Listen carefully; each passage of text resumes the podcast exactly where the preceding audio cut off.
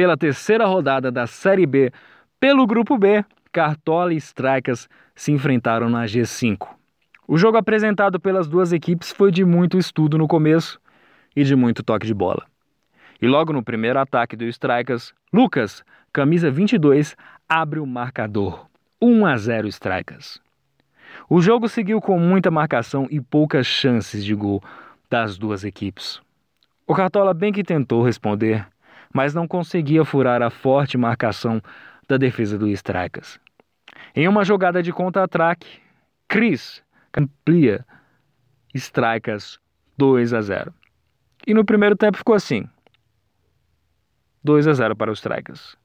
Já na segunda etapa, o Strikers voltou com uma proposta de jogo mais ofensiva e dominava as ações, além de ter mais posse de bola, sendo muito criativo nas jogadas. Chegou bem, mas parava nas defesas do goleiro do Cartola.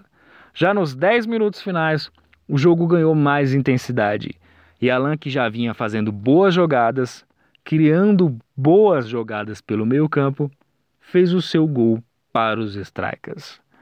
3 a 0. Nos minutos finais, teve tempo de Giovanni diminuir para o Cartola aos 23 do segundo tempo. 3 a 1. E em mais uma boa jogada do destaque Alan, que fez lindo lance pela direita, deixando Bruno na cara do gol. Camisa 10 só teve o trabalho de empurrar a bola para o fundo das redes e fechar o placar da partida.